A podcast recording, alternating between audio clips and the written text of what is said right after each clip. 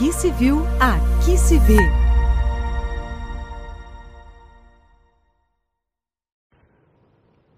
Olá, bem-vindos a mais um podcast da Arpen São Paulo.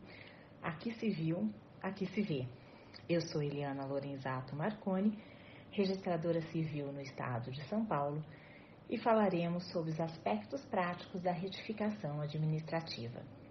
A retificação administrativa é aquela que pode ser requerida diretamente no cartório para correção de erros de fácil constatação, que não exijam qualquer indagação e que possam ser comprovados documentalmente, ou seja, o erro é facilmente verificado pelo oficial registrador. Vale citar como exemplo o caso da registrada que tem seu nome grafado como Lourdes, com U, no seu nascimento e casamento. Porém, no nascimento de um dos seus filhos constou erroneamente Lourdes, grafado com OU. Apresentando as certidões de nascimento, casamento e documentos pessoais de identificação, onde a grafia é Lourdes com U, o erro é de fácil verificação.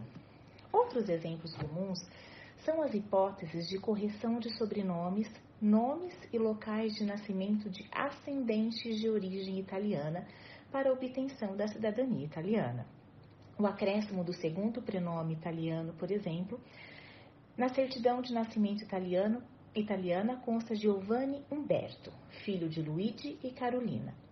Já na certidão brasileira de casamento consta apenas Giovanni, filho de Luiz e Carolina. Assim, pode-se corrigir, incluindo o segundo prenome e corrigir o nome do pai, passando a ser Giovanni Umberto, filho de Luigi e Carolina. E quem pode requerer a retificação? O próprio registrado ou representante legal, procurador com poderes específicos e descendente em linha reta. No caso dos descendentes, tem que comprovar que o registrado é falecido ou apresentar a sua anuência expressa. Ou seja, o dono do registro tem que concordar. Devem ser apresentados os documentos pessoais de identificação do requerente, inclusive para demonstração do parentesco no caso de requerimento feito por descendente, o requerimento de retificação com a indicação dos erros que se pretende corrigir, os documentos que comprovam o erro. Se a prova do erro estiver em certidão estrangeira, ela deve estar apostilada no país de origem, traduzida por tradutor público juramentado e registrada no registro de títulos e documentos. Apostilamento, se o país for signatário da Convenção de Haia, se o país não for, elas devem ser consularizadas. Note-se que as certidões portuguesas não precisam de tradução. Se as certidões que comprovam erro forem brasileiras, elas devem estar atualizadas e em inteiro teor ou com a verbação expressa da retificação já efetuada. Além do requerimento e documentação, é necessário o pagamento dos emolumentos. Os registros anteriores devem ser previamente retificados se o erro estiver também naqueles assentos. Por exemplo, para retificar o casamento, o nascimento deve ser retificado se, se tiver o mesmo erro. A correção parcial não é possível.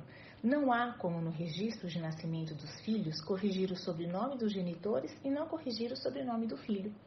Mas permite-se a correção dos elementos da linhagem paterna sem corrigir a linhagem materna.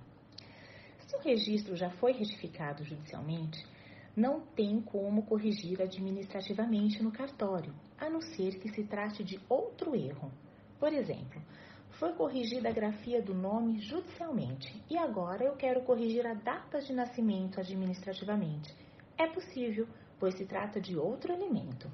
A retificação administrativa é uma facilidade para o usuário, prestigiando o princípio da verdade registral ou seja, os registros devem estar em harmonia com a realidade, devem espelhar a verdade.